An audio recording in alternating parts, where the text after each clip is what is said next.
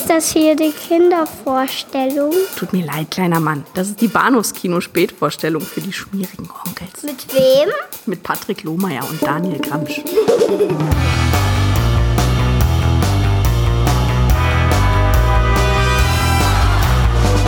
Everyone knows the glorious story of the child born in a faraway manger. Well, this isn't that story.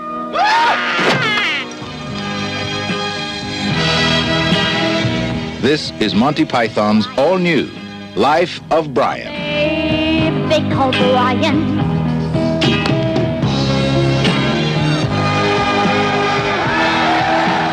He was born into the golden age of Roman rule. Do we have any crucifixions today? 139, sir. Special celebration. It was a time of miracles, I was blind, and now I can see. Ah! friendly persuasion, and gracious invaders. But there was just one thing on everyone's mind. Sex, sex, sex, that's all they think about it. Hallo und herzlich willkommen zum Bahnhofskino Podcast. Dies ist Episode 331. Ja, die Satzordnung habe ich jetzt ein bisschen umgestellt, fiel mir gerade selber auf. Egal, blöd.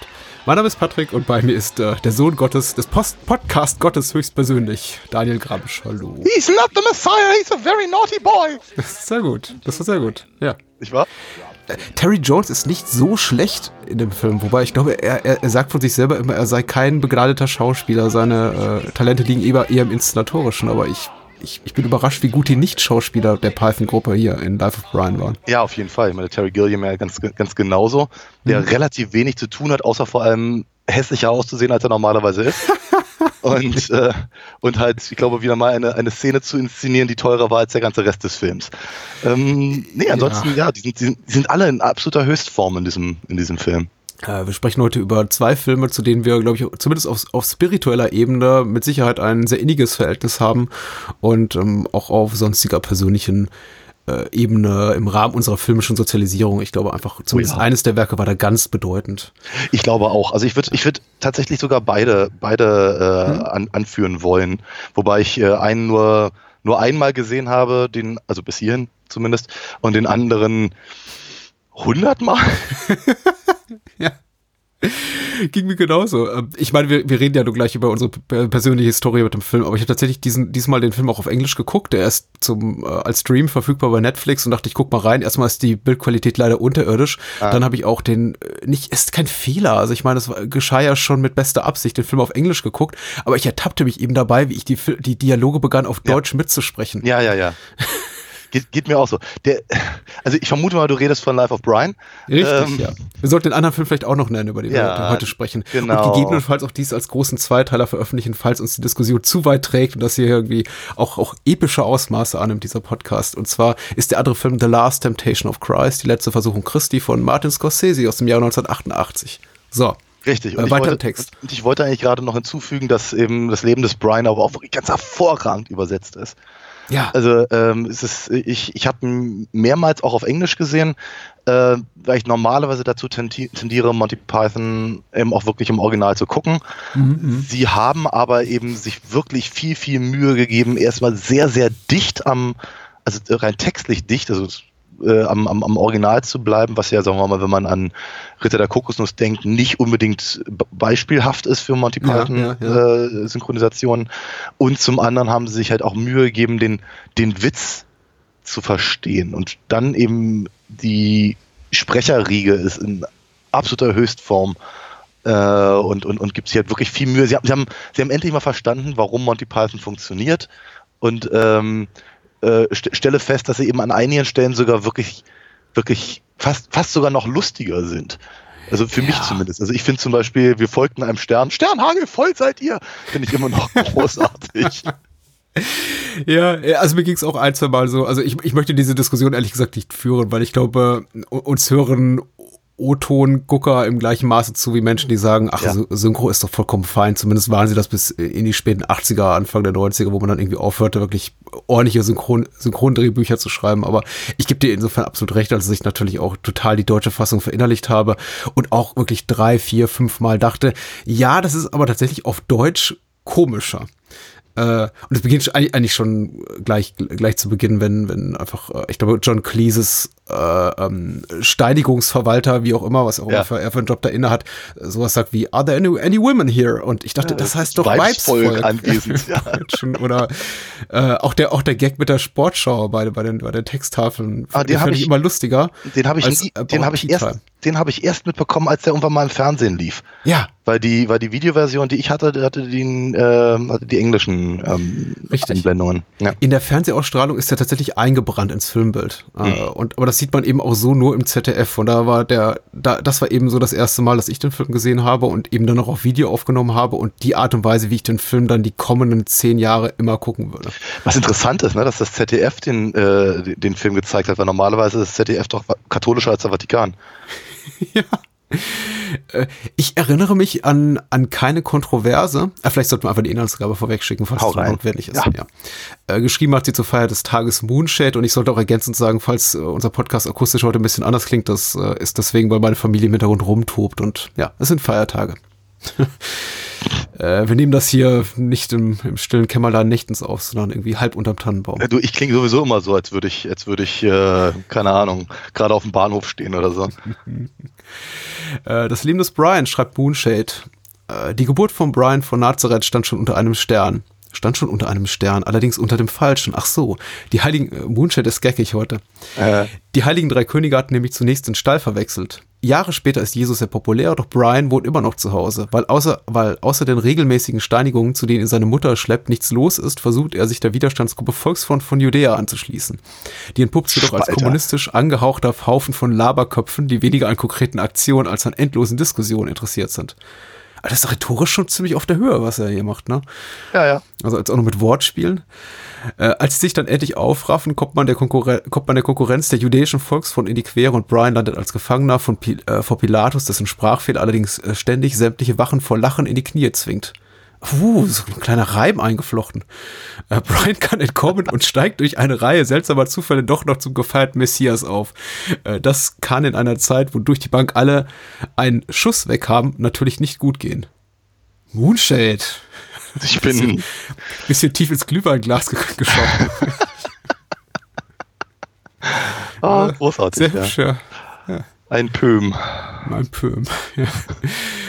Äh, willst du Eckdaten? Brauchen wir Eckdaten? Brauchen wir Trivia? Äh, ich habe mir was notiert, muss aber auch nicht sein, weil Hm. wir ja den alle in- und auswendig kennen. Ich glaube auch. Ich denke, denke, das ist bei einem Film, der äh, sagen, Generation von Penela be begleitet hat, vielleicht nicht mehr zwingend notwendig. Ja.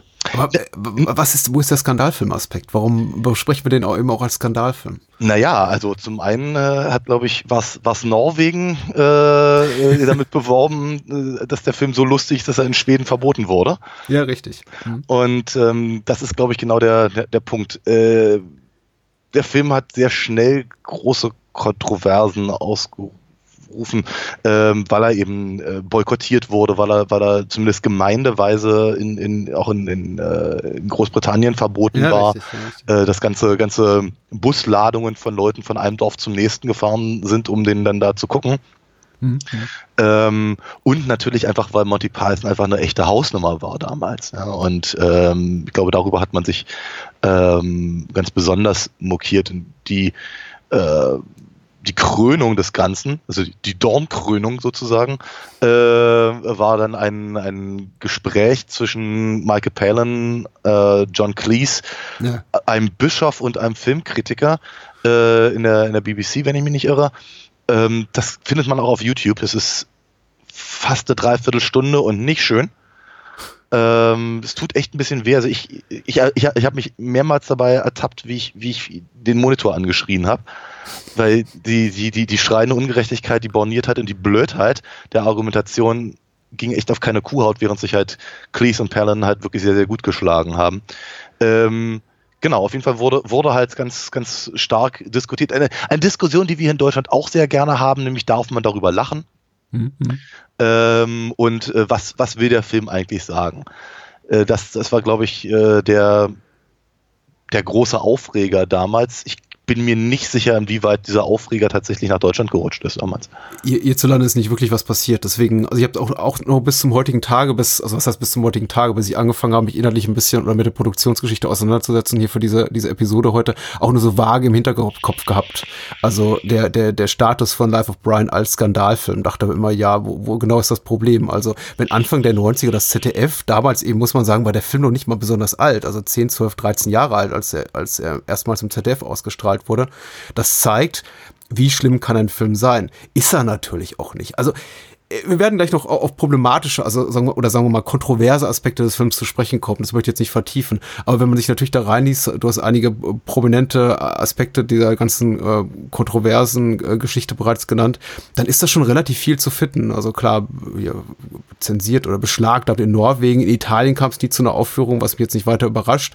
Ähm, in diversen Ländern wurde protestiert, auch im, in Übersee, Kanada, USA, aber eben am meisten tatsächlich in UK. Und äh, was ich zum Beispiel nicht wusste bis zum heutigen Tag oder bis vor kurzem war, dass die Premiere tatsächlich des Films in, in den USA stattfand, in New York, mhm. weil einfach die politische Atmosphäre in ähm, Großbritannien zu aufgeheizt war in 79, als dass man sich da wirklich, dass man großen Spaß dran hatte, den dort zu zeigen. Man ja. hätte es theoretisch gekonnt. Also ich glaube, es wurde auch nie von einem der Pythons behauptet, man habe versucht, den, den Film zu verbieten. Die BBFC hat ja auch von vornherein gesagt, hier habt ihr eine ab 14 Freigabe, ihr könnt den Film überall zeigen. Ja. Ich glaube, die Pythons hatten, einfach keinen Bock.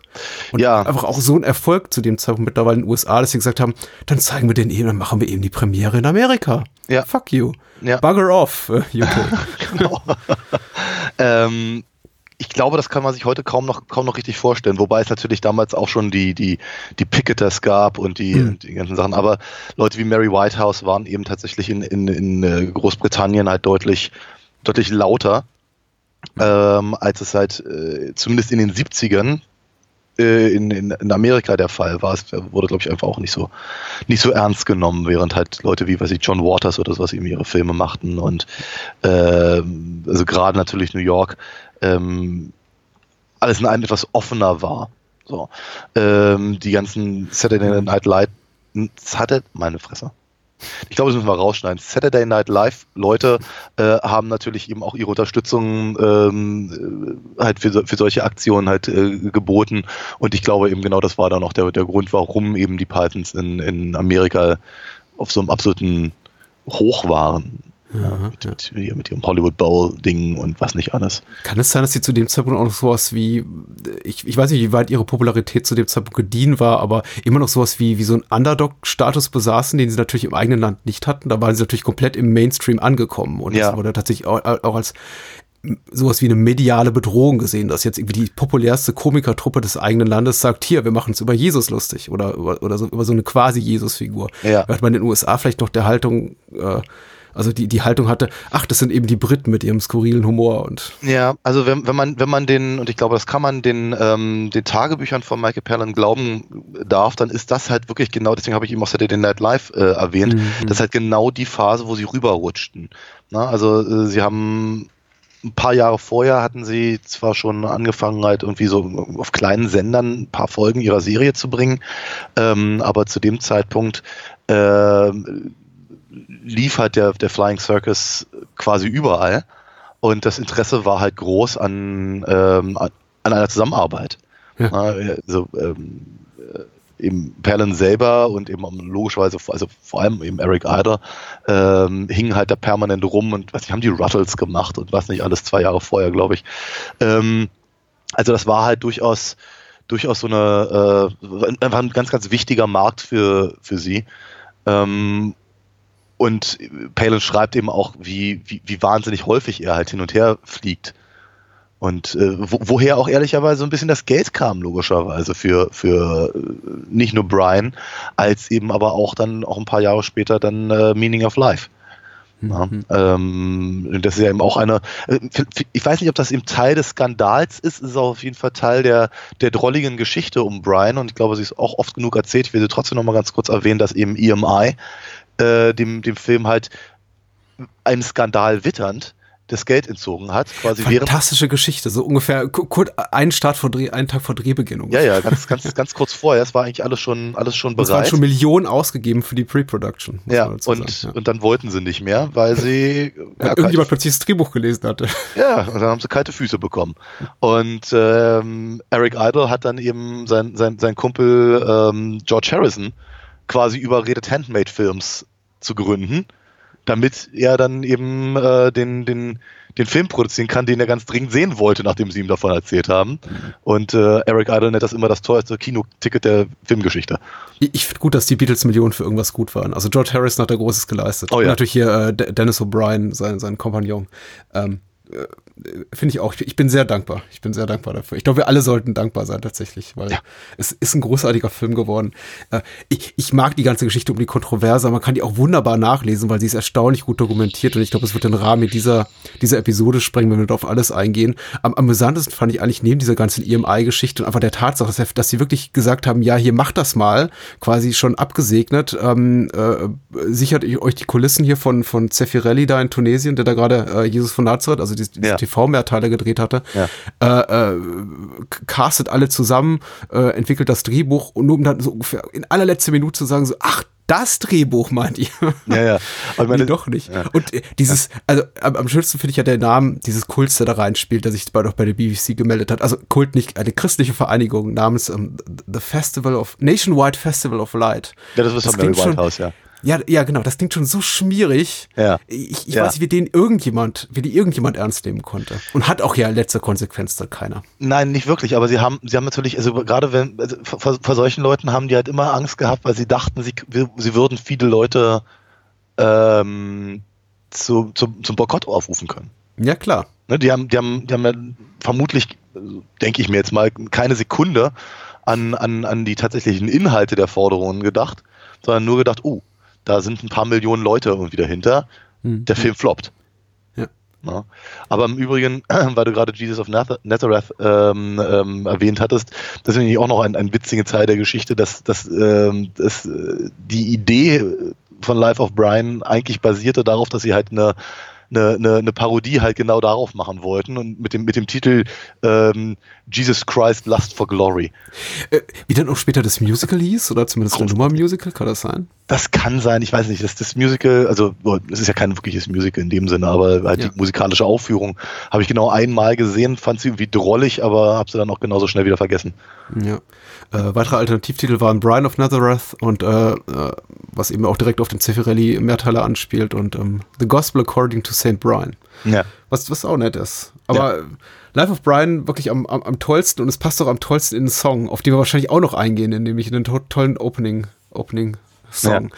Aber vielleicht erstmal zu, zur persönlichen Geschichte. Wie bist du zu dem Film gekommen? Wann ging's los? Mit der Brian-Obsession? Oh, Oder war die Python-Obsession vorher da? Mm, ja und nein. Also ich habe, ich, hatte das glaube ich auch schon ein oder zwei Mal im Podcast erwähnt. Also ich hatte, ähm, mein Bruder hatte äh, irgendwas von denen gesehen, aber ich weiß nicht mehr was. Ähm, ich weiß, dass er irgendwann dann im Kino ähm, Ritter der Kokosnuss gesehen hat und ich durfte ihn nicht sehen, aus verständlichen Gründen. Mein Bruder ist acht Jahre älter. Ähm, und äh, hatte mir halt den aber äh, en Detail erzählt. Ich fand das so lustig und ich wollte halt dringend was von der Truppe sehen. Irgendwann lief dann im Fernsehen äh, hier äh, Wunderbare Welt der Schwerkraft. Ich habe ihn nur halb mitbekommen, aber ich fand ihn halt super komisch und wollte, ich, ich brauchte mehr davon. Ich brauchte davon einfach mehr. Und äh, mein Bruder hatte eben auch einen, einen Bibliothekenausweis und hat dann irgendwann mal Leben des Brian ausgeliehen. Und wir haben ihn halt zusammen geguckt, mein Vater, mein Bruder und ich.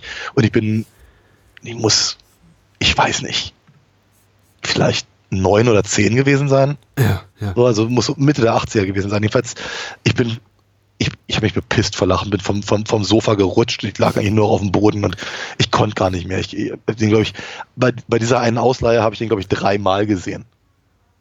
Weil ich den einfach so toll fand und wie eine Woche später haben wir ihn wieder ausgeliehen. Ähm, und das war, also der Film war mir so wichtig, dass ich, äh, dass ich sogar den, den Videothekar gefragt habe, ob man den kaufen könne. Von ihm. Mhm. Weil zu der Zeit gab es logischerweise sowas eben nicht auf dem, auf dem Markt frei verfügbar. Ja, und äh, er rechnete dann irgendwie ein paar Wochen durch, äh, bis er, bis er irgendwann darauf kam, dass er, ich ihn, glaube ich, für 150 Mark oder sowas kaufen könnte. Mhm. Von, von ihm, die durchgenudelte Videokassette, was ich dann nicht gemacht habe, weil ich, ich war halt, wie gesagt, keine Ahnung, elf oder so zu dem Zeitpunkt, hatte einfach die Kohle nicht. Mhm. Und meine Eltern haben es nicht eingesehen. Glücklicherweise hatte mein, mein Bruder dann aber irgendwann einen zweiten Videorekorder gekauft und wir konnten das Ding dann überspielen. Äh, was dann bedeutet, dass ich dann wirklich fast täglich geguckt habe, zeitweilig. Ähm, meine, meine persönlichen, also ich habe ihn dann auch logischerweise an, an alle meine, meine Klassenkameraden weitergereicht und so und wir haben uns eine ganze Weile eigentlich nur noch ausschließlich in, in, in Brian-Zitaten unterhalten. Das passte halt irgendwie immer. War, war, war, war sehr komisch. Äh, und ich glaube, meine, meine persönlich niedlichste Geschichte war äh, in meinem letzten Jahr im Religionsunterricht. Mein Religionslehrer, damals ein älterer Herr, der eben auch kurz vor der Rente war. Ich glaube, er hatte praktisch uns nur noch so durchgebracht und ist dann, ist dann eben in, in den Ruhestand gegangen. Ähm, das war mehr oder weniger so das, das letzte Weihnachten, äh, dass wir das halt alle noch mitgemacht haben. Ich vermute mal, es war neunte Klasse. Mhm. Weil danach wurde es, glaube ich, gar nicht mehr angeboten. Ähm, ja, aber traditionellerweise haben wir halt irgendwas, irgendwas halb religiöses, irgendeinen Sandalenfilm oder, oder sonst irgendwas äh, vorher geguckt. Die zwei Stunden vor den, vor den Ferien. Und ähm, ich habe dann eben Leben des Brian vorgeschlagen, den er angeblich nicht kannte. So, und dann, dann, dann guckten wir den äh, in, in zwei Abschnitten, also zweimal 45 Minuten, äh, im Abstand von, naja, halt einer Woche, also glaube ich Dienstag oder so was war es, den einen Dienstag, den zweiten Dienstag. Und er stand halt die ganze Zeit im, im, im, im, Hintergrund der Klasse, äh, Arme verschränkt, äh, Finger, Finger irgendwie über der Nase, Hand über Mund und feixte was vor sich hin. Äh, Hat sich unglaublich zurückgehalten, dass er nicht, dass er nicht laut loslachte, grinste aber die ganze Zeit, während wir halt da äh, feierten. Ähm, und am Ende der ersten Vorführungsstunde wie soll ich sagen, echauffierte er sich meiner Meinung nach gespielt darüber, was, was für ein, was für ein Film wir denn hier mitbringen und das können ja gar nicht sein und das ist ja unglaublich und also was, was, was zwingt ihr mich hier, äh, hier zu zeigen und ah, na, aber nächste Woche gucken wir dann weiter. ich mochte den. Ich glaube, er war der einzige Grund, warum ich überhaupt so lange Religionsunterricht mitgemacht habe. äh, weil der, der, der, der, der war, der war wirklich cool. Der, äh, der Mann, der hatte, also im Vergleich zu anderen Religionslehrern, die ich in meiner Schulzeit so mitbekommen habe, hatte der einen, einen Ansatz, der, sagen wir mal, eher moralisch-ethisch war. Mhm. Und äh, sicherlich hat er halt auch irgendwelche Bibelgeschichten rausgeholt, aber ähm, ich glaube, glaube so der, das, ich sagen, das zwischenmenschliche Zusammenspiel war ihm immer wichtiger. Und das machte ihn sehr sympathisch und er war eben, wir, wir, wir mochten ihn. Ho Horst Hoffmann hieß der. Otto Hoffmann haben wir ihn immer genannt. Und der war einfach, der war einfach wahnsinnig nett. Und wir, ich glaube, wir sind einfach irgendwann auch nur noch in den Religionsunterricht gegangen, weil er da war und um ihnen Gefallen zu tun, damit er eine, eine Daseinsberechtigung hat. Das war einfach großartig. Auf jeden Fall haben wir halt Life of Brian in zwei äh, Abschnitten bei ihm gesehen, obwohl er, obwohl er so tat, als wäre es ganz, was ganz, ganz Schlimmes, aber in Wirklichkeit lachte er sich ins Fäustchen. War sympathisch. Ah, neunte Klasse, das wäre dann äh, Ende der 80er, Anfang der 90er, sowas. ne? 89 wird es gewesen Ja, sein. okay, okay. Ja, Weil da war das so tatsächlich noch vor der, vor der Fernseh-Erstausstrahlung, zumindest im Free TV. Ich glaube, bei, bei Premiere, im damaligen Premiere lief er, glaube ich, 90, 91, dann ein, zwei Jahre später im ZDF. Mhm. Und das ist eben meine persönliche Erinnerung. Aber, aber äh, vor, vorneweg gesagt, ich habe mir eben auch gerade die Frage gestellt, wäre das bei uns überhaupt möglich gewesen, den im Religions- oder Ethikunterricht zu zeigen? Ich war damals noch in der katholischen Kirche. Ich glaube so, äh, mein Status als Labs Cath- Catholic äh, wird, im, wenn wir über Last Temptation of Christ eine größere Rolle spielen. Ja. Ähm, über den Schmerz dahinter. Aber äh, ich war tatsächlich eben noch Teilnehmer, also äh, Schüler im äh, schulischen Religionsunterricht und habe ich ihm auch gerade gefragt, wäre das bei uns überhaupt möglich gewesen? Ich bezweifle das sehr. Ich habe Ja. zu dem Zeitpunkt noch, noch im, äh, in Bayern gewohnt. Äh, Unterfranken werden mich dafür hassen, dass ich, dass ich ihr, ihr schöne fränkische Heimat in Bayern nenne. Aber in, in Franken, im katholischen Religionsunterricht in Franken war sowas nicht möglich. Also sowas wäre undenkbar gewesen. Ja. Aber auf dem Schulhof gelten. Ja. Hm? Das war allerdings auch evangelischer Unterricht. Unserem, unserem, bei unserem äh, katholischen wäre es vermutlich auch nicht möglich gewesen. Ja, aber auf dem Schulhof ist dann auch noch mal was anderes angesagt und da wurde natürlich Life of Brian, als die Fernsehausstrahlung durch war, ähm, ich glaube, muss dann Pi mal Daumen auch im selben Alter gewesen sein wie du, als du ihn äh, erstmals sah, vielleicht so ein bisschen älter. Das war 91, 92, also er wurde auf dem Schulhof sehr heiß gehandelt, beziehungsweise das Wissen über den Film wurde sehr heiß gehandelt. Mhm. Also im Sinne von, wer, wer hat die meisten Zitate drauf? Wer, auch ganz wichtig, versteht die meisten Gags, weil da waren ja, Ja. einfach Dinge, die, die, die gingen so komplett über unsere Köpfe hinweg. Ja. Also, und das ist ja eine Anspielung darauf. Und, uh, ah, ah, interessant, habe ich nie gewusst. Und da waren dann eben auch schon so die, die, die ich damals natürlich nie so benennen würde, aber das, was ich heute als, als O-Ton-Snobs äh, bezeichnen würde, die dann gesagt haben, ja, im Englischen ist ja Pontius Pilatus viel lustiger. Und der sagt ja dies und das. Das war ja nur hier, hm, hm, hm. Und da wurde eben nochmal genau differenziert, was ist im Original. Äh, Das meiste davon stimmte auch nicht, weil das eben auch Wissen war aus Ja, ja, natürlich. weiß das ich für Quellen, nicht existenten Quellen. Und das ist eben das, was du in der, in der deutschen Fassung von der äh, Berliner Synchron, also von Arne Elsholz, äh, äh, hörst. Aus dem Skript von Arne Elsholz. Äh, und also da, da wurde, das wurde ganz heiß gehandelt auf dem Schulhof. Und ich meine mich auch daran zu erinnern, dass auch plötzlich der, der Song, also äh, insbesondere Always ja. on the Bright Side of Life, Kam- ja, wieder, der in die, wieder in die Charts kam. Etwa zur gleichen Zeit. Ja, ist Ja. absolut richtig. Ja, Und zwar europaweit. Das war jetzt kein reines ZDF-Deutschland-Phänomen. Nee, absolut, absolut. Ich weiß, ich, ich, ich vermute mal, dass das in irgendeiner Form damit zu tun hatte, dass eben die Python-Sachen auf einmal auf, ähm, auf, äh, auf Video verfügbar waren. Mhm, Ich meine, vielleicht braucht das einfach auch ein bisschen länger, weil ich gehe davon aus, dass sie jetzt schon seit ein paar Jahren verfügbar waren. Aber ähm, ja, irgendwie ähm, ka kam es an eine Generation ran. Und äh, sie haben ja dann auch hier dieses äh, Monty Python Sings Album rausgebracht, Richtig, was ja. dann sehr erfolgreich war und auf, auf einmal gab es eben auch Interesse daran, dass äh, die, dass die alte Fernsehserie äh, ähm, äh, sichtbar gemacht wurde, Videokassetten erschienen. Arte hat das irgendwie an, an, an ich vier oder fünf Wochen am Stück gezeigt, hintereinander weg, weg, jeden Abend 19.10 Uhr, wenn ich mich nicht irre. Also ähm, das war eine, das war so eine Renaissance quasi für, für, für, für Python. Ja, das, Ja. das Album Monty Python Sings, Sings habe ich auch seit, äh, ich glaube jetzt müssen jetzt so 28 Jahre sein, im, Ja. im Regal stehen. Ja. Und kommt auch nicht weg. Wobei ich sagen muss, ich kehre immer noch am öftesten zu den, zu den Songs of, aus äh, Life of Brian zurück, weil das eben die, wirklich die besten sind. Sind sie auch. ja, klar. Wobei äh, Monty Python's Flying Circus äh, eben auch äh, hübsche Songs zu bieten. Also ich mag auf, Lam auf den Lumberjack-Song auch nicht ver- verzichten, aber ich komm, kehre meistens zurück zu Brian. Äh, Was, und das damit vielleicht zum Abschluss meiner persönlichen Geschichtszeitung gesagt, für mich, deswegen habe ich die Frage gestellt, war, war erst Python da oder Life of Brian? Für mich war defi definitiv Life of Brian die Einstiegsdroge. Also ich hatte nicht die Kokosnuss gesehen, ich habe auch keine älteren Geschwister, die mir da irgendwie was entsprechendes hätten verraten können. Ähm, ich äh, Flying Circus lief, muss ja irgendwo gelaufen sein damals, war vermutlich in irgendeinem dritten Programm. Nicht unbedingt. Sie, also ich, war, ich weiß, Entschuldigung, wenn ich dich da unterbreche. Ja. Ähm, ähm, ich bin mir nicht ganz sicher, ob das überhaupt jemals gelaufen ist im deutschen Programm. Ähm, es Bis lief, diese nächtlichen Sat-1-Ausstrahlung kam, meinst das kam aber später, das kam erst in, äh, wei- weiter in den 90ern. Ich erinnere mich, dass, äh, dass das ein großes Ding war, dass äh, das ORF das gezeigt hat.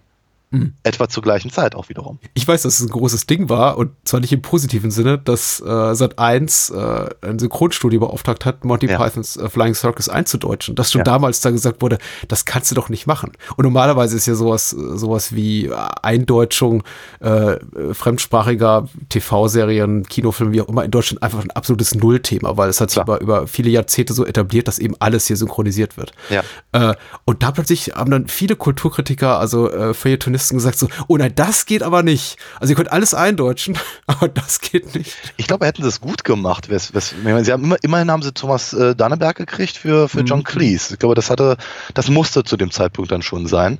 Ähm, ich weiß nicht, ob Arne Elsholz äh, Eric Idle gesprochen hat, aber alle anderen hatten halt nicht die Synchronstimmen, die man gewohnt war. Ähm, zumindest damals nicht. Keine Ahnung, ob sie es nochmal neu eingesprochen haben. Und das war halt, das klang halt nicht gut. Äh, wann wollen wir denn beginnen, über den Film zu sprechen? Das ist eine gute Frage. Ähm, ich ich habe den Film nie, nie tatsächlich als, als also äh, Ich dachte, jetzt kommt sowas wie, ich mag den ja nicht besonders. Ich, nein, also ich, ich, liebe, ich liebe diesen Film. Ich habe auch jetzt tatsächlich beim, beim ähm, ich habe ihn jetzt, glaube ich, zehn Jahre nicht gesehen oder sowas. Er hatte, den, Mhm. hatte mir den, den zu Weihnachten schenken lassen, vor etwa zehn Jahren und habe dann den, äh, habe mich sehr gefreut, den, glaube ich, auch erstmalig auf Englisch zu sehen und dann äh, lag er halt eigentlich hier rum und da ich ihn aus dem Schlaf mitsprechen kann, hatte ich keine Notwendigkeit, ihn mir wieder anzugucken. Mhm. Ähm, ich habe dieses Mal so sehr, so herzlich gelacht wie halt schon seit den 90ern nicht mehr. Also ich habe mich einfach wirklich sehr, sehr, sehr, sehr gefreut, ihn mal wiederzusehen. Ich liebe diesen Film.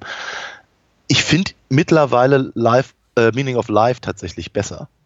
Äh, Oh. bös, bös, bösartiger, äh, auf den Punkter, satirischer.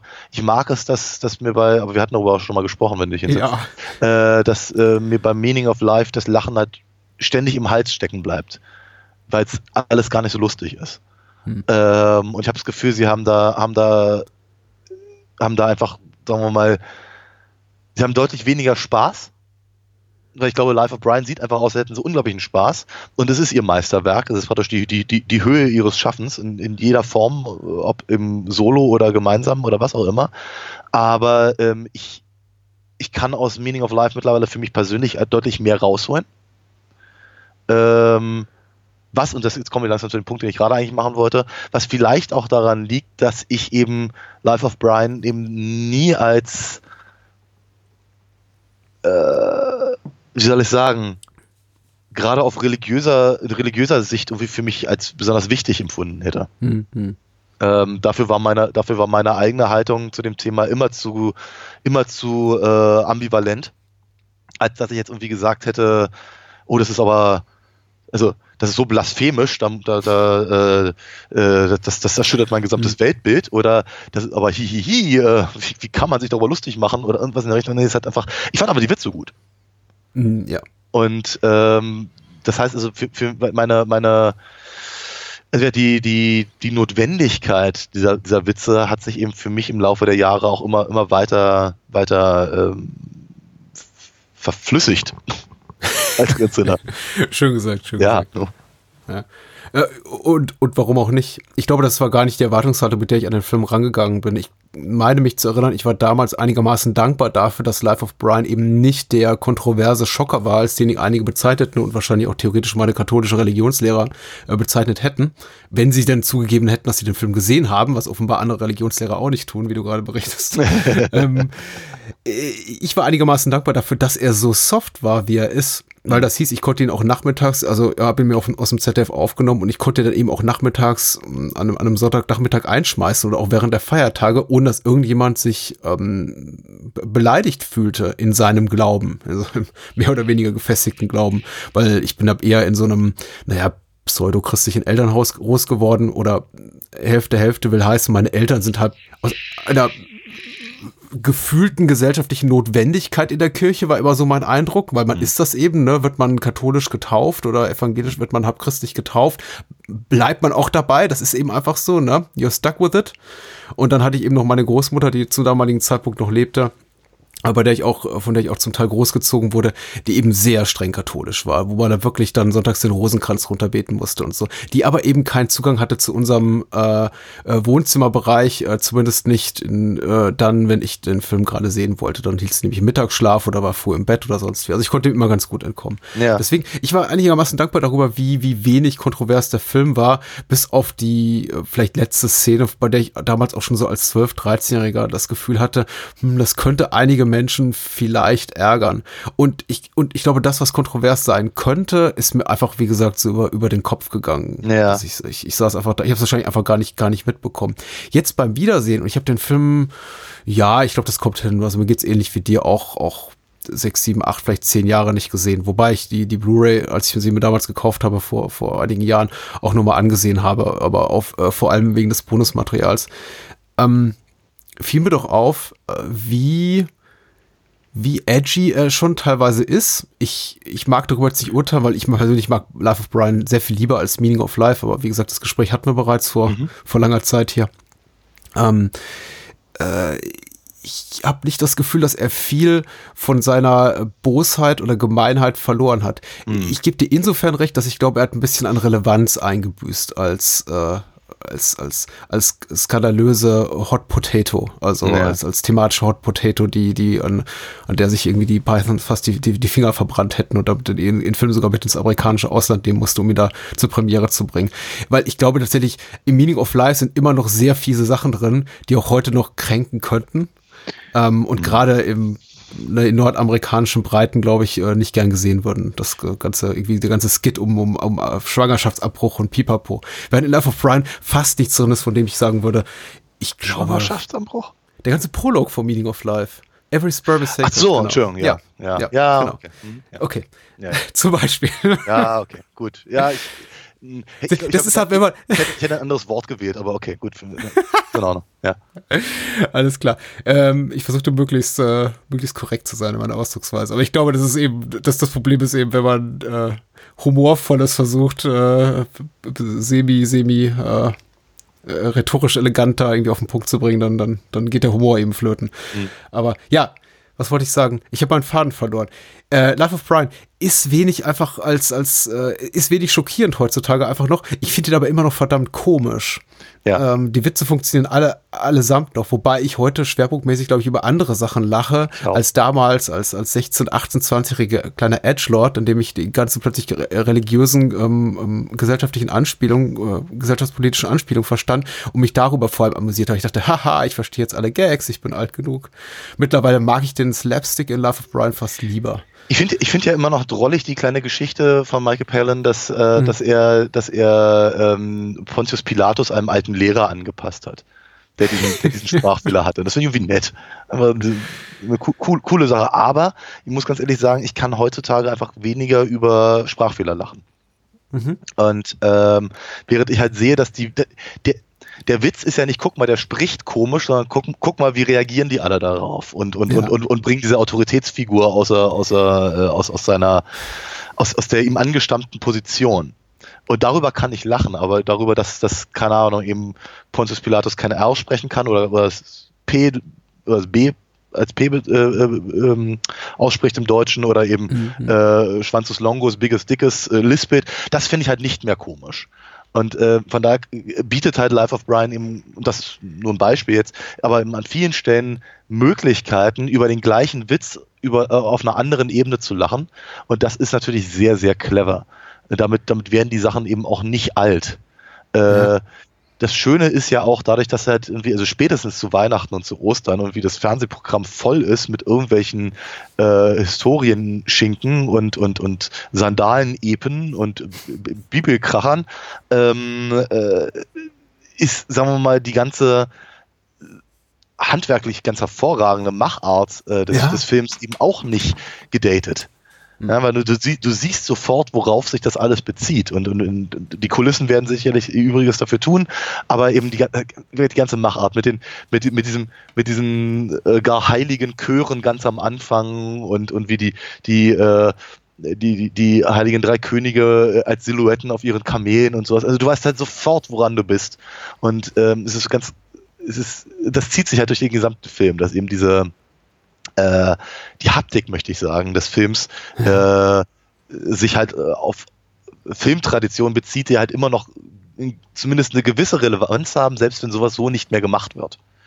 Also zumindest nicht, nicht im Kino, weil ich glaube, glaube äh, äh, wie alle, alle Nase lang kommt ja wieder mal irgendeine, irgendeine Bibel, irgendein Bibelmehrteiler oder sowas. Stimmt, kommt.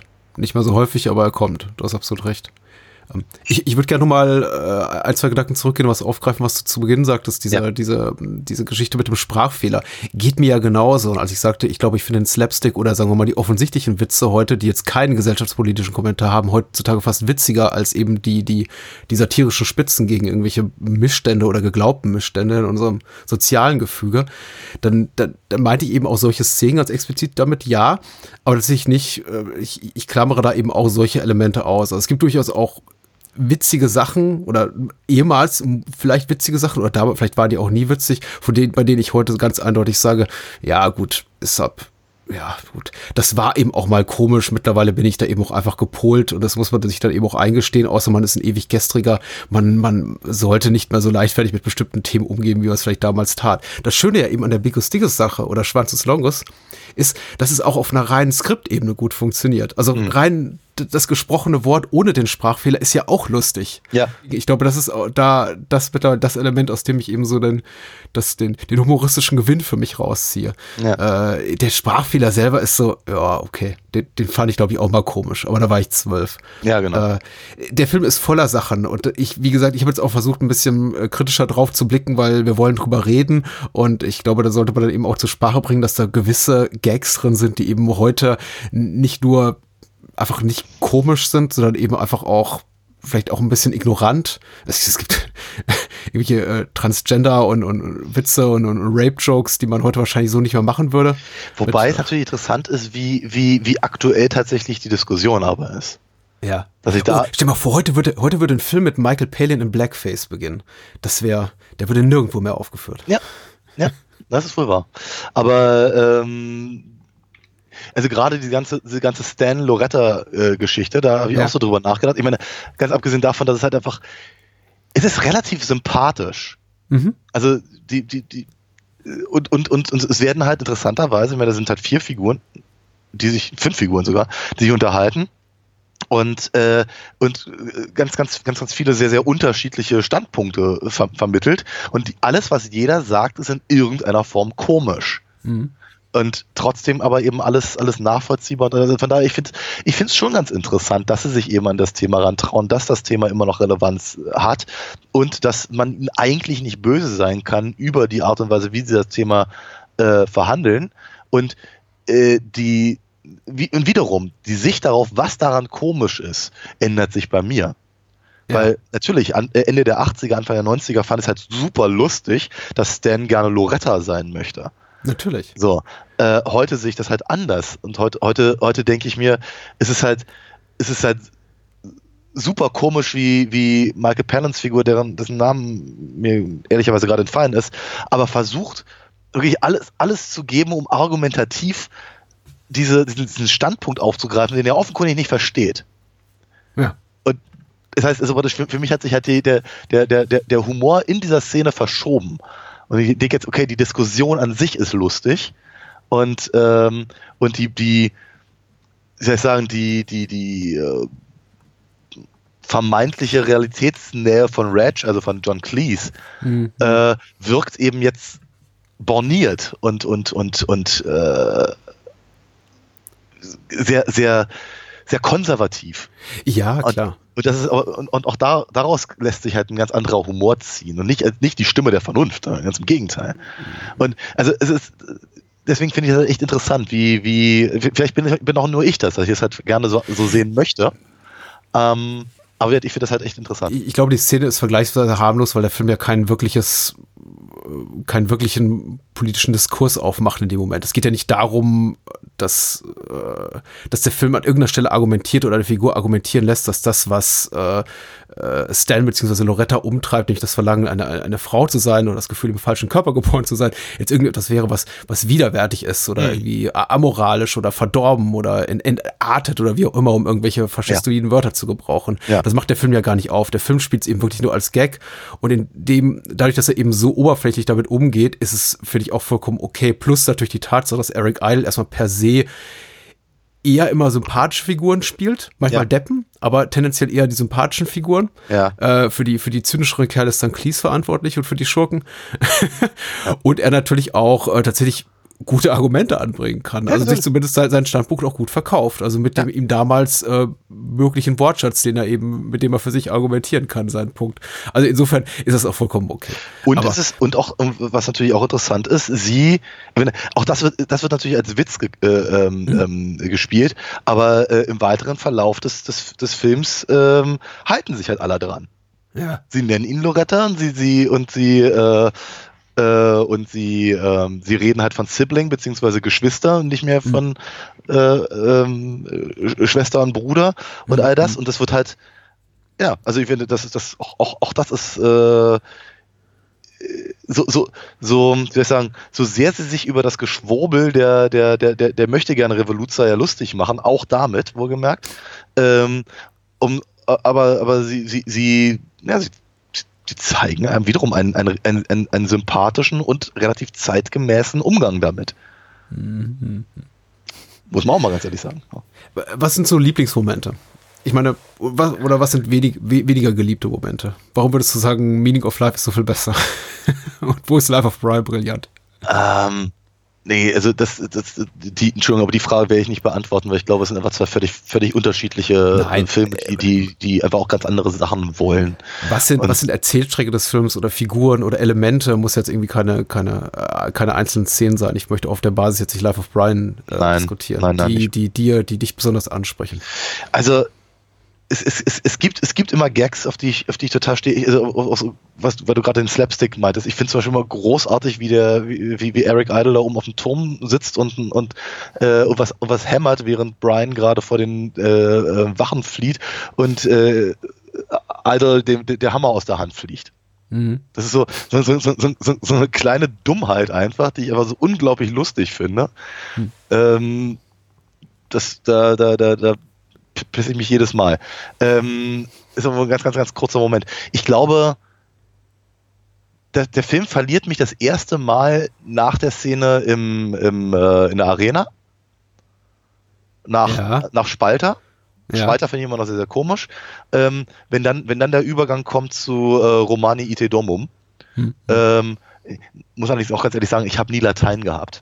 Ja, Ja, großes äh, Latinum hier. ja, Für uns der Riesengag im Lateinunterricht. Das weiß ich. ich Wie hatte- schlau sind wir doch. ja, ich hatte, ich hatte, Ja, ja, du hast aber Sprachen gelernt, die, die, die sinnvoll sind. Ich musste eben Latein lernen. Ja, ähm, aber ich, ich hatte natürlich genug, genug Klassenkameraden, die eben Latein hatten und entsprechend, äh, ich, ich, fand, ich, fand die, ich fand die Herangehen, der, der Witz ist ja auch gut. Und er ist, er, er ist halt ein sehr, sehr, Ein Bildungsbürgerwitz. ja, genau. Und ich, ich, ich stehe da sehr drauf, aber die Szene zieht sich halt. ja. Ja, und äh, nach dem, also nach, nach, nach diesem, diesem wirklich brillanten Anfang, der fast 20 Minuten dauert, wirklich die ganze, die ganzen Heiligen Drei Könige, die, äh, die Titelsequenz, äh, im Prinzip ähm, alles äh, hier, ähm, ähm, äh, die Bergpredigt, die Steinigung, Ja, sind ja. alles, alles so großartige Momente, du kommst einfach nicht raus aus dem Lachen und das ist einfach alles so auf den Punkt, dann hält der Film auf einmal an. Und dann wird mir, dann, dann, dann, dann kriege ich Lateinerwitze. Ähm, sowieso, ich glaube, immer dann, wenn der Film wirklich versucht, eine, eine Geschichte zu erzählen, stolpert er so ein kleines bisschen für mich. Ähm, also, er macht das ja nicht sehr häufig oder macht das nicht sehr lange. Äh, be begeht nicht den Fehler, seine eigene Geschichte irgendwie für wichtiger zu halten, ähm, kommt halt immer wieder darauf zurück. Ähm, aber wir, dann, dann, dann habe ich halt immer so ein bisschen meine, meine leichten Probleme. Ich finde so, sowieso so ab der, ab der Hälfte des Films kann ich nicht mehr so herzlich lachen, Mhm. obwohl ein paar wirklich gute Sachen noch dabei sind. Ähm, und ähm, also, um, um ein paar Sachen zu nennen, die ich halt immer noch großartig finde, ist das Feilschen um den Bart Mhm. der, der, der, der verwirrte äh, Prophet, äh, dem man einfach nicht folgen kann, der ist, der ist, der ist super. Ja. Äh, ist auch Michael Palin, oder? ja, genau, ja. Ja. Also, ich, ich muss sowieso sagen, also als, als, als, als Kind fand ich Eric Idle immer sehr, sehr, sehr, sehr lustig und, und John Cleese war mein Held. Und je älter ich werde, umso lustiger finde ich Michael Palins Rollen. Ja. Äh, Mag, mag daran liegen, dass ich halt viel mehr von ihm gesehen habe, äh, im, so im Nachgang, die ganzen, ganzen äh, Weltreisen, seine, Mhm. seine Tagebücher, äh, hier äh, Ripping Yarns, was er zusammen mit Terry Jones gemacht hat, ähm, und, und, und die F- Filme, die er, die er so gebracht hat. Ähm, genau, aber eben, also auch, auch äh, zur Tür hinaus, linke Reihe, anstellen, jeder nur ein Kreuz, ist super. Ähm, es, es, es, es, es, gibt- es ein, paar echte, ein paar echte Highlights dann auch noch, auch noch im weiteren Verlauf des Films. Am meisten hat sich für mich so der, äh, der Humor verflüchtigt in diesen sehr, ich möchte jetzt mal sagen, akademisch an, angehauchten Szenen, in denen eben die Pythons gesagt haben, okay, hier haben wir entweder verweisen wir auf unsere eigene äh, akademische Bildung, wir, wir können alle gut Latein, wir machen eben Latein, wie soll ich sagen, lateinische Sprache Gag. Im Grunde ein Gag, der eigentlich nur für, für Menschen nachvollziehbar ist, die auch sowas haben, äh, erlebt haben wie eine humanistische Schulbildung. Also, Oder, oder einfach für Schüler an sich. Weil ich glaube, es, ich glaube, es ist ja das, Ja.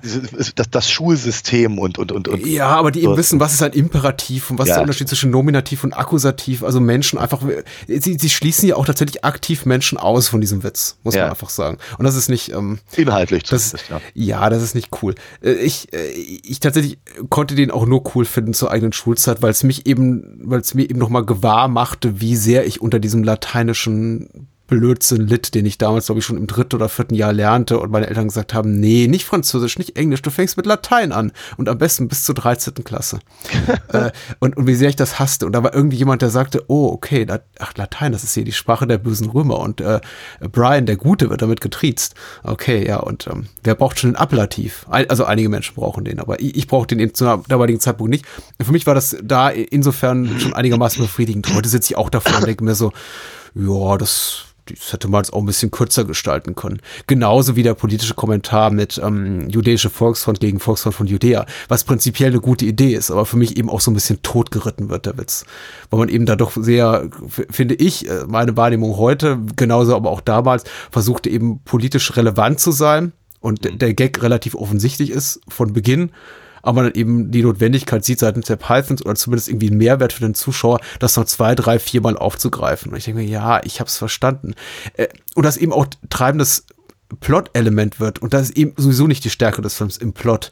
Ähm, äh, das verliert mich immer so ein bisschen. Also, aber ansonsten, ich muss sagen, Life of Brian ist ein ziemlich, also in meinen Augen ziemlich makelloser Film, abgesehen von die, die, diesen kleineren erzählerischen Schwächen oder Gags, die einfach nicht mehr so gut funktionieren. Ja. Und ich habe jetzt auch fast pausenlos, wenn nicht gelacht, so doch zumindest ein breites Grinsen auf dem Gesicht gehabt, weil sie auch unglaublich gut die, die, die, die, die flache Komik, wie wirklich auch satirische Spitzen und einfach auch tolle Schauspiel, aber eben auch einfach eine, eine gewisse inszenatorische Qualität einfach unglaublich gut die Waage halten. Ja. Ich, ich stolper heute immer noch über, über hier die, die, die, die Rauschszene von Terry Gilliam und denke mir, ja, ich weiß bis heute nicht, ob ich sie wirklich mag, weil äh, rein audiovisuell ein großer Spaß, ja, genau, aber dann doch irgendwie die Frage bleibt zurück, warum? Weil das kann. Weil das kann, ja. Ja. Ich glaube, es war auch so ein bisschen das Argument, wenn ich es richtig verstanden habe, in der Produktionsgeschichte seitens Terry Jones und der anderen Pythons, ihn, ihn vom Regiestuhl zu kriegen, weil ne, äh, Holy Grail war ja total noch unter der Co-Regie entstanden von Jones und Gilliam, die sich beide nicht so grün waren und an, andere Schwerpunkte setzen. Und äh, ich- meine auch gelesen zu haben, dass die Pythons sagten, okay, hier, äh, Gilliam, du hast volle, völlige gestalterische Freiheit bei den, bei den, bei den Opening Credits und äh, bei dieser ganzen Rauschsequenz, aber dafür lässt du uns hier bitte ansonsten inszenatorisch in Ruhe. Ja. Ja, das kann, durch, das kann, kann, kann, kann durchaus sein. Und man, sie haben ihn ja auch durchaus oft genug eingesetzt. ne? Er ist ja, ist ja glaube ich, weder in der Serie noch in, in den anderen Filmen Ja. so, äh, so, so viel zu sehen, auch wenn er keine wirkliche Hauptrolle hat. Im Gegensatz zu den anderen äh, äh, Pythons. Aber ähm, er, ist halt, er, ist ja, er ist ja wirklich ständig dabei. Er ist ja schon in der ersten Steidigungsszene dabei, auch im Publikum, wo er Ja, sich ja. umdreht. Auch- Er spielt ja auch tendenziell eher so die äh, bucklige Figuren, was jetzt eben auch seiner Stat- Statur, ähm, ja, wo ihm seine Statur zugutekommt. Ja, wobei- Allein wenn er sich zum ersten Mal umdreht und sagt so, das ist Jesus von Nazareth. dann denke ich, ah, schön. Ja, es ist äh, mhm. groß, großartig. Ähm, ich, ich liebe diesen Film. Ich finde ihn, ich finde ihn, ich finde ihn wirklich toll. Aber ich bleibe halt nochmal dabei. Ich, ich, er, er hat sich für mich halt in dahingehend überholt, äh, dass ich ihn halt für meine aktuelle, mein aktuelles Leben nicht mehr brauche. Ich brauchte ihn, glaube ich, früher sehr, sehr, sehr, sehr dringend. Ähm, weil ich glaube, ihn, ich, ich, er war für mich auch sehr, sehr prägend, was mein, was mein Humor angeht. Ähm, und ich glaube, wenn, wenn, ich, wenn ich den nicht so toll gefunden hätte, dann hätte ich mich eben mit den ganzen anderen Python-Sachen auch nicht so auseinandergesetzt. Ja. Also, das, das auf jeden Fall. Finde ich ihn blasphemisch? Eigentlich gar nicht. Eigentlich gar nicht. Ich glaube, ich glaube, dass die, äh, dass der, dass diese, ähm, dass der Skandal, wenn, wenn man ihn so bezeichnen möchte, vorgeschoben ist. Weil ich glaube, es hat irgendjemandem nicht gepasst, dass eben die beliebtesten Komiker äh, Großbritanniens ähm, sich mit dem Thema auseinandersetzen. Was ja nicht, ich meine, sie haben das ja öfter schon mal vorher gemacht, ne? Ich meine, Mhm. The Bishop und äh, natürlich äh, The Spanish Inquisition und irgendwelche Wicker-Gags und sowas. Ich meine, das, das ist ja Die, die, die, die große Leistung von Monty Python war immer, dass sie, dass sie halt in ihrem, in ihrer sehr verkopften Albernheit, wenn man es so nennen möchte, äh, aber immer sehr auf, wie soll ich sagen, gesellschaftliche Realitäten eingegangen sind. Mhm. Alles, alles, was sie gemacht haben, hatte immer irgendeine Basis in irgendetwas, was, was für das Publikum halbwegs greifbar war. Ob das jetzt eben medial ist oder halt äh, direkt aus dem, aus, dem, aus dem Umgang oder die, die, die, die, keine Ahnung, Stiff Upper Lip oder so eine Sachen. Äh, Militär, sucht sie was aus. Und mhm. äh, ehrlicherweise machen sie ja hier nichts anderes. Ne, sie, hier nehmen sie auch wie mediale Religionsvermittlung halt aufs Korn und haben durchaus auch relevante Dinge zu sagen über ähm, äh, zum Beispiel ähm, äh, organisierte Religion. Ja, klar. Ja, also etwas, was, was ich eben heute auch nicht mehr wirklich komisch finde, äh, was aber sagen wir, im Film super funktioniert, ist eben diese ganze äh, ganze Geschichte, wenn eben Brian anfängt, ähm, Jünger um sich zu scharen, weil die halt ihm Klar. einfach hinterherlaufen. Und nicht das so ohne, ohne sein Zutun wirklich verselbstständigt, weil er ich, als er mal das Falsche gesagt hat. Ja, genau. Oder vielmehr genau das Richtige. Oder, das Richtige. oder, oder, das, was eben einfach anders gedeutet wird. Mhm. Und dass sie halt sofort anfangen, sich zu zerfleischen. Ist es jetzt die Sandale oder ist es die, ist es die Flasche? Ne? Mhm. Und äh, ähm, so, so, sofort werden, werden Ungläubige umgebracht und ähm, es ist so, so die, die, die Geschichte der, der, der Kirche innerhalb von zehn Minuten. Das finde ich schon ziemlich großartig. Äh, sehr, es ist großartig, ja. Ja, sehr, sehr, sehr genau beobachtet und wird immer noch relevant. Dass das jemandem nicht passt, kann ich mir vorstellen. Ähm, glaube aber, es ist wichtig, sowas auch mal zu sagen. Ja, ich denke, ich, ich finde auch relativ wenig blas blasphemisch darum und der ganze, ähm, die ganzen Vorwände, die gesucht wurden, um den Film in die Kritik zu nehmen, tatsächlich auch scheinheilig. Ich glaube, es ist aber eben auch, es basiert eben, die basieren eben aber auch zumindest im, in Großbritannien der späten 70er viel einfach auf Unwissenheit. Einfach nur, dass man, jemand hat gesagt, da ist irgendwas in der Mache und die schreiben gerade ein Drehbuch, was aber keiner wirklich so gelesen hat, inklusive dem Studioboss selber, ähm, dass es darauf fußt, was da kommen könnte es ist ja auch insofern nicht blasphemisch, als dass es nichts davon, was im Neuen Testament passiert, äh, in irgendeiner Form negiert oder umdeutet. Es ist ja quasi eine Parallelgeschichte zu, ja, zur neutestamentarischen Jesus-Geschichte. Jesus ist eine Figur, eine historische Figur, die auftaucht in Life of Brian und dann eben vergessen wird und dann vielleicht irgendwann später noch mal kurz namentlich erwähnt wird. Ja. Ansonsten ist aber eine Geschichte, die die eben nicht äh, Jesus parodiert oder die Wunder, die er vollbracht hat, sein Handeln, mhm. sondern eben das, was du schon richtig da als institutionalisierten Glauben bezeichnest. Also die Art und Weise, wie sich eben Gläubige verhalten und was sie dazu führt, zu glauben. Mhm. Manchmal auch vielleicht einfach, weil sie es glauben möchten, obwohl es überhaupt keinen Sinn ergibt. Ja. Und ähm, das ist jetzt tatsächlich, das, darüber kann man die Nase rümpfen und sagen, ja, also ist das aber auch gar nicht. Aber es ist tatsächlich etwas, was sich sehr wenig, glaube ich, für so richtigen Eklat eignet, in der Form, dass man äh, hieb- und stichfest argumentieren kann, dass der Film irgendetwas Falsches tut. Weil das, was der Film ja tut, ist einfach nur ähm, eine ne fiktive Wahrheit nehmen, eine, eine, fiktive Wahrheit, eine, eine yeah. erdichtete Geschichte, eine erdichtete Figur und darauf die quasi so als, als Prämisse sich hinzulegen und äh, gucken, wo, wo, wohin sie dann führt. Und äh, ja, äh, etwas zu deuten. Aber mhm. da das eben nichts mit dem tatsächlichen biblischen Jesus zu tun hat, ich sage tatsächlich jetzt, ob es ihn jemals gab, also es gab ihn mutmaßlich, aber dazu vielleicht später mehr. Ja. Äh, das, das, das maßt sich der Film ja gar nicht an. Nein. Insofern, ja, ich glaube auch, es ist ein, ein, ein äh, äh, der, der Spiegel schrieb äh, über, über Last Temptation, um das jetzt aber auch so ein bisschen aus dem Kontext zu, äh, zu, zu reißen, äh, ein Stürmchen im Weihwasserglas. Äh, und, und das trifft für mich jetzt auch um, noch mehr, ehrlich gesagt, auf Life of Brian zu. Während ich bei Last Temptation einiges sehe, was wirklich verärgern kann. Äh, dazu dann. Ja. Wir, wir reden später noch drüber. Ja, ja, ja, ja. Ist bei Life of Brian ganz wenig, in dem ich auch damals als, als noch Katholik äh, sage, ja, pff, aua. Ja, ja. Ähm, ich wollte zumindest kurz noch lobend erwähnen, weil wir es ja auch noch nicht getan haben. Äh, ich wollte nur kurz was zu den Songs sagen, aber eigentlich nur Lobhudel in dem Sinne, dass sie nämlich ganz toll sind. Also insbesondere der, der Titelsong von, der eben klingt wie ein John Barry Bond Song, ja. das, das super ist, gesungen von Sonja Jones und Eric Idles hier, Always Look on the Bright Side of Life, so, sowieso. Aber ich wollte vor allem, noch wichtiger wäre mir ehrlich gesagt, was zu, zu Graham Chapman zu sagen. Ja. Äh, da würde mich auch interessieren, wie es dir da geht ich finde seine Darstellung authentisch berührend und Ja. ich fiebere richtig mit, so, so, so platt und, und, und frivol und albern vieles sein mag. Ich, ich habe wirklich, äh, ich habe wirklich ein relativ inniges Verhältnis zu, zu seiner Ja. filmischen Figur und der Art und Weise, wie Graham Chapman sie spielt. Ja. Soweit, soweit sogar, dass ich mich immer noch bis zum heutigen Tage authentisch darüber ärgere, wenn Eric Idles äh, Figur äh, zu Beginn, die eben auch am am Kreuz hängt da als jüdischer Händler, schreit, ähm, ich bin Brian, lass mich Ja. runter. Und er wird Ja, abgehängt. Ich bin da, nein, Nein. du, du Sau. Ich, also tatsächlich so, so sehr packt mich auch die Figur des Brian, dass ich Ja. mir wirklich wünsche, jemand nähme ihn doch bitte runter. Und Ja. äh, so für mich auch, das eine Abfolge von frustrierenden Momenten ist, in denen er eben nicht runterkommt. Ja. Ja, Äh, ich ganz, ich, ganz, ganz ich genau. liebe Graham Chapman in dem Film wirklich. Er, er er ist wirklich großartig. Ich meine, es ist, es ist für ihn eine sehr untypische Rolle, weil er ja normalerweise eigentlich immer die, ähm, sagen wir mal, die äh, Autoritätsfiguren gespielt hat, die dann irgendwie albern gebrochen werden. Hm. Ne, Also natürlich sein, sein, sein, sein Colonel oder was es, was es da ist, ähm, der, der immer den Film stoppen will. Oder eben, was ich keine Ahnung, der, der Experte mit der, mit der Pfeife, der, der sagt irgendwie, ich werde diese Frage mit zwei, äh, auf zwei Arten antworten, beantworten. Einmal ganz normal, dann einmal mit einer ho hohen albernen Stimme. Und so eine, so, so, so eine, so eine Dinge, dafür war er halt immer, immer wahnsinnig gut.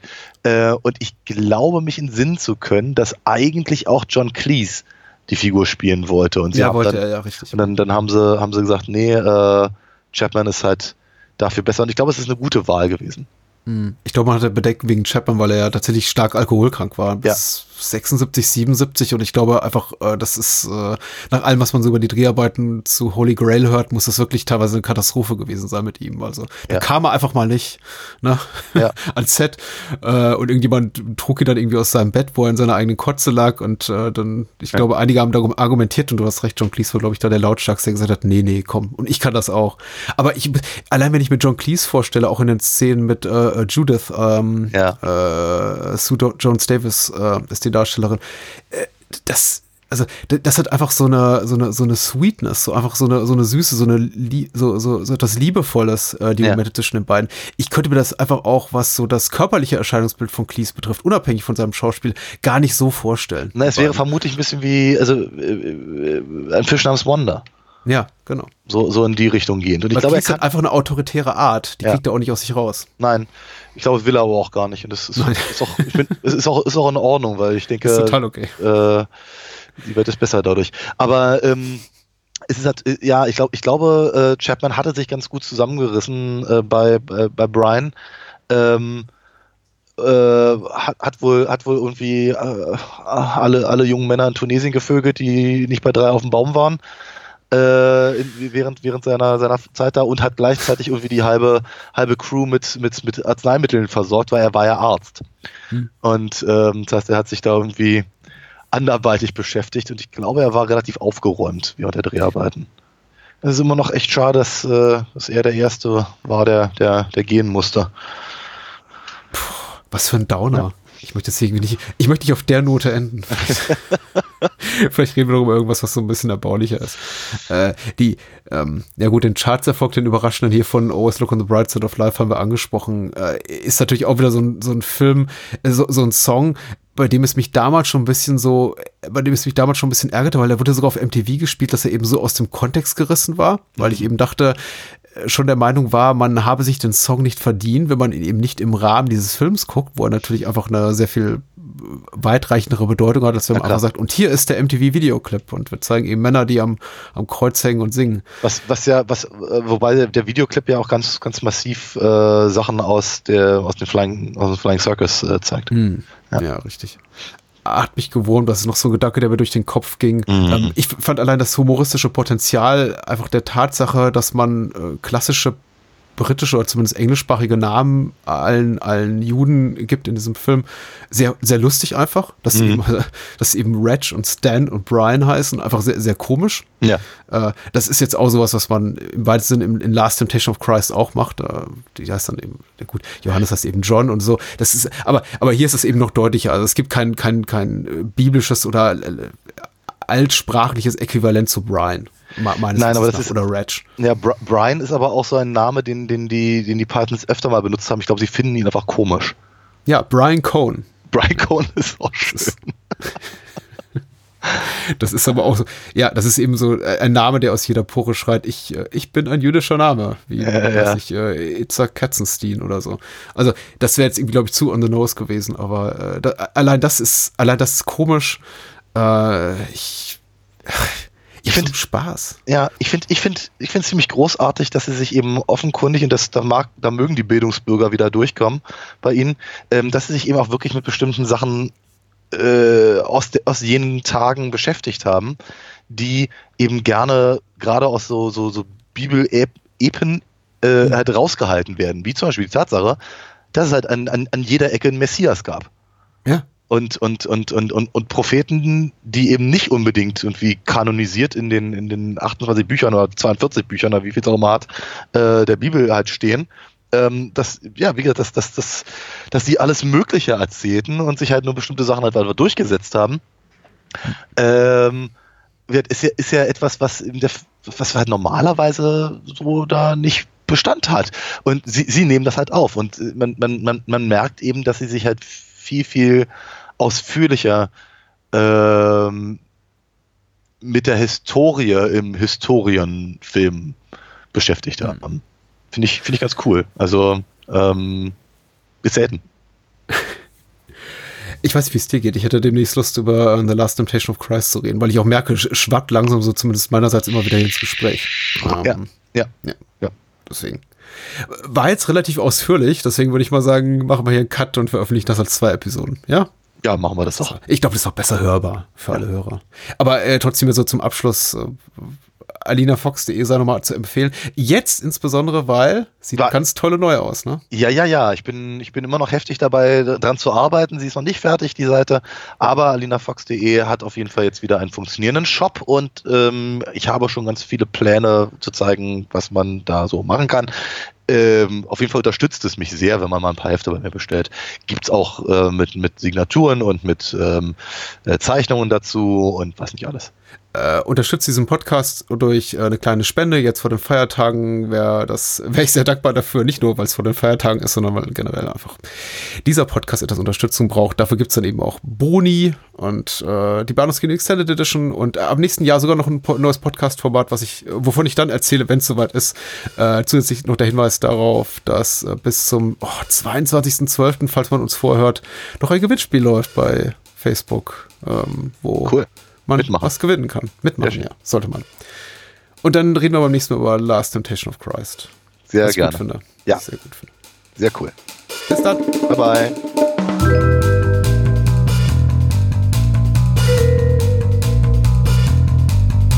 Das war's. Mehr Bahnhofskino und die Bahnhofskino Extended Edition gibt es bei iTunes, Spotify und überall, wo es gute Podcasts gibt. Kennt ihr bereits Daniels Comics? Auf alinafox.de erfahrt ihr alles rund um seine legendäre Meisterdiebin und ihre Abenteuer. Und denkt bitte daran, eure Unterstützung durch eine Patreon-Patenschaft oder PayPal-Spende sichert diesem Podcast das Überleben. Unter bahnhofskino.com findet ihr alle Möglichkeiten, uns unter die Arme zu greifen. Vielen Dank fürs Zuhören und adios.